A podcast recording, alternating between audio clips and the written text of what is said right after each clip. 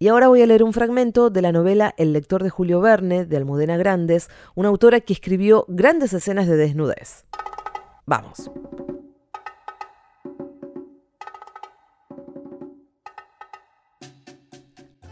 Rodeé la casa para estudiar la fachada trasera y me pregunté cuál de los dos ventanucos habría querido señalar ella al identificarlo como el de la derecha.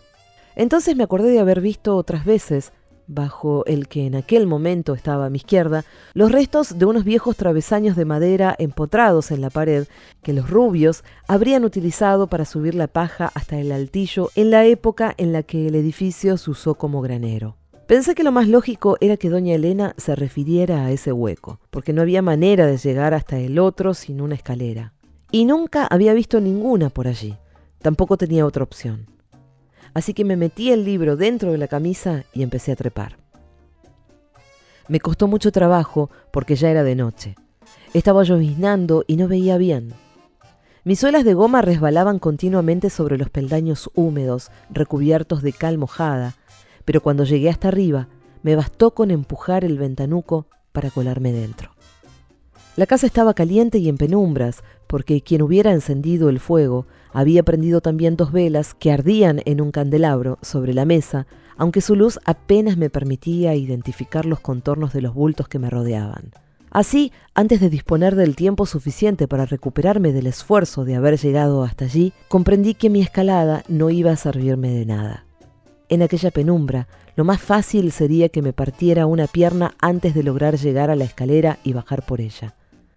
Pero recordé a tiempo que en alguna novela de Julio Verne había leído que los ojos se acostumbran a ver en la oscuridad, y decidí confiar en los míos.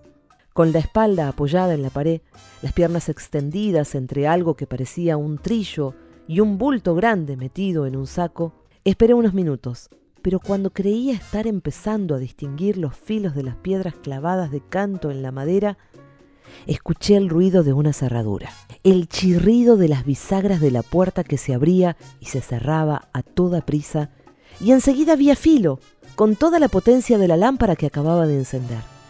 Intenté echarme para atrás, pero ya estaba apoyado en la pared y no tenía margen para retroceder. Ahora lo veía todo muy bien. A mi izquierda la trilla, más allá unos baúles, cajas de madera al fondo, y a mi derecha, bajo una pila de sacos vacíos, un bulto muy grande, de forma más o menos cuadrada y paredes metálicas que no supo identificar.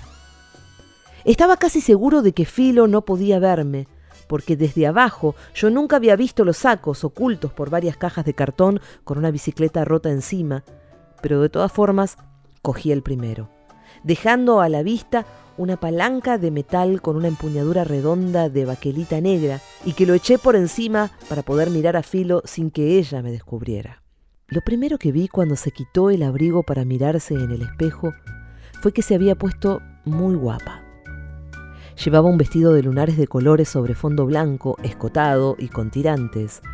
Un vestido de verano que le sentaba muy bien, pero era completamente absurdo en una noche de lluvia de finales de noviembre. Y se había adornado el pelo, largo y rizado, brillante, con una cinta verde. Estuvo mirándose un rato, se pellizcó las mejillas, se pintó los labios, y cuando empezó a tiritar, volvió a ponerse el abrigo y se sentó en una silla, cerca de las velas.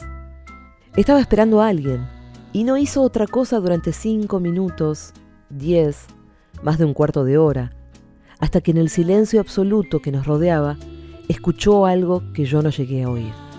Entonces a toda prisa volvió a pellizcarse las mejillas y empezó a hacer cosas raras con los labios, sumiéndolos hacia adentro para sacarlos después, como si quisiera besarse uno con otro.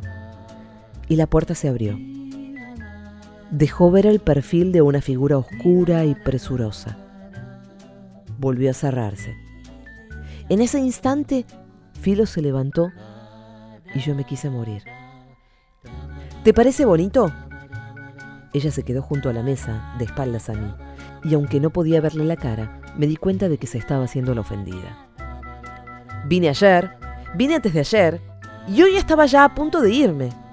Elías el regalito, que a pesar del flequillo se había convertido en un hombre maduro, grande y musculoso, como si hubiera crecido 10 años en los dos que habían pasado desde que lo vi por última vez, apoyó en la pared un fusil que me pareció más alto que yo y se acercó a ella sonriendo muy despacio. Eso, tú sigue metiéndote conmigo. Filo se quitó el abrigo y lo dejó caer al suelo para que él pudiera cogerla por la cintura cuando llegó a su lado. Que como se enteren arriba de que he bajado a verte, me fusilan. Luego besó a la rubia muchas veces, en el cuello, en el pelo, en la cara, por fin en la boca. Y yo lo vi todo, porque tuvo el detalle de girarla para sentarla encima de la mesa y cuando se apretó contra ella, los dos estaban de perfil frente a mis ojos. Pero esa fortuna se agotó muy pronto. Anda que...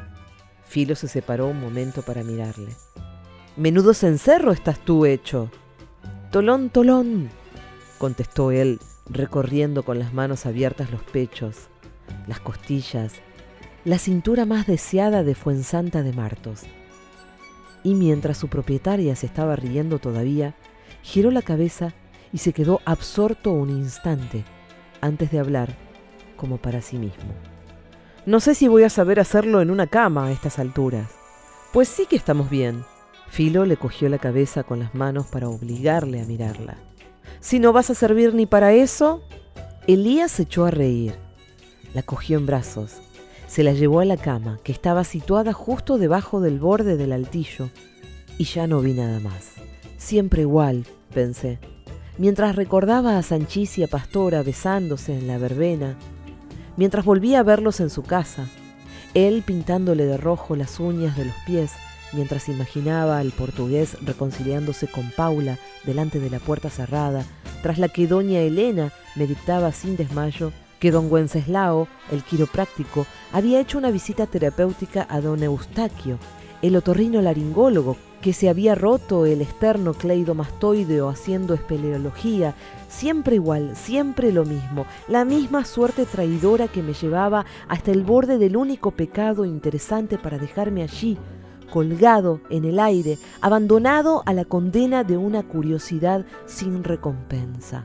El vestido de filo voló por el aire para caer en el suelo, y empecé a oírles sus cuerpos hacían chirriar el colchón al rodar sobre la cama y los muelles crujían. El cabecero golpeaba la pared. Yo escuchaba sus besos, sus palabras, sus risas. Un escándalo que haría imposible que me oyeran, pensé. Si me movía con cuidado, si me tumbaba boca abajo, si me asomaba un poco, solo un poco, la cabeza. Agarré aquella extraña palanca con mango de baquelita por la base. Intenté moverla y comprobé que estaba asegurada. No se dio mientras me apoyaba en ella para incorporarme con tanto sigilo que ni siquiera yo alcancé a oír mis propios movimientos. Y cuando logré ponerme de rodillas, lo demás fue fácil, también inútil. Tendido boca abajo, con el saco sobre la cabeza y la nariz entre dos cajas de cartón, a unos pocos centímetros del borde del voladizo, lo único que pude ver fue una esquina de la colcha roja, luego un pie, después dos, y al final ninguno pero cuando el desaliento me impulsó a mover la cabeza de un lado a otro, lo que sí contemplé con una abrumadora claridad fue el fusil de regalito apoyado en la pared. En algún momento debí de haberme vuelto loco y ni siquiera me había dado cuenta. Ni a un loco de atar se le habría ocurrido hacer lo que yo estaba haciendo. Y al comprenderlo empecé a sudar y sentí que me congelaba al mismo tiempo.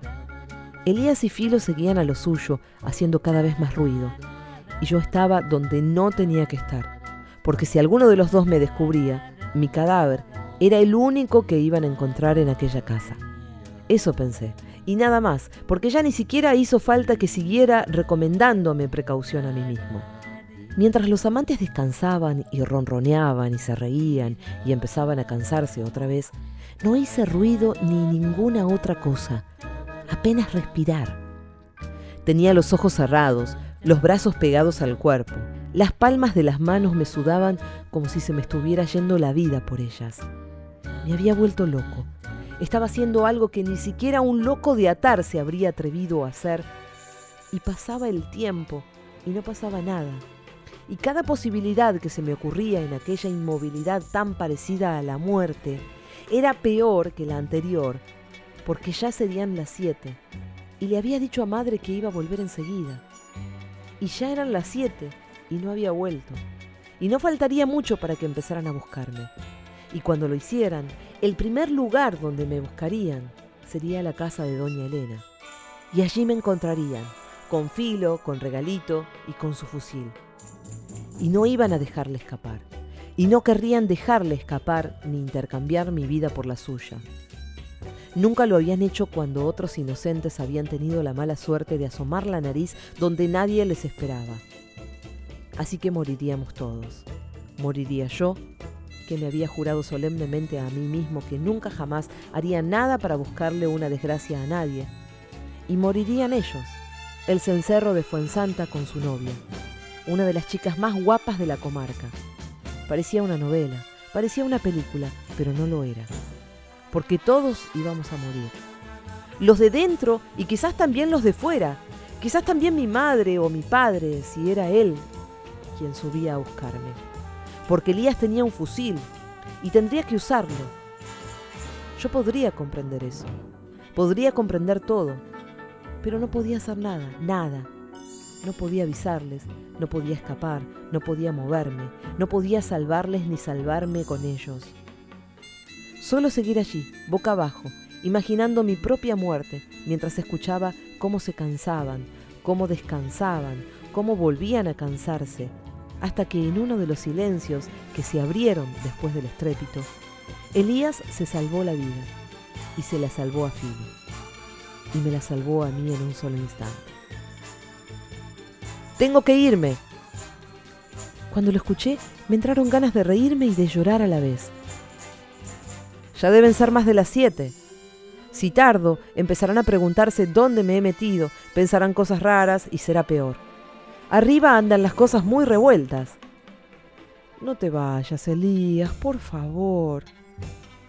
La voz de la rubia, ronca y caliente, era difícil de resistir. Todavía no, por favor. No me digas eso, no te pongas así, Filo. Pero él, por fortuna para todos, estaba decidido a marcharse. Por mi gusto me quedaría aquí toda la vida, ya lo sabes, o no lo sabes. Yo lo sabía, él lo sabía, ella también tenía que saberlo, pero así y todo, Tardaron casi media hora en despedirse, y yo ya estaba más pendiente de los ruidos de fuera de los de dentro. Cuando los muelles del somier crujieron por última vez y pude ver de nuevo a Regalito ya vestido, listo para marcharse. ¡Espera! Filo saltó desnuda de la cama, se abrazó a él y yo nunca había visto a una mujer desnuda. Quizás ninguna de las que podría llegar a ver en mi pueblo sería tan hermosa como ella pero tenía tanto miedo que ni siquiera me fijé. La vi desnuda y no me fijé.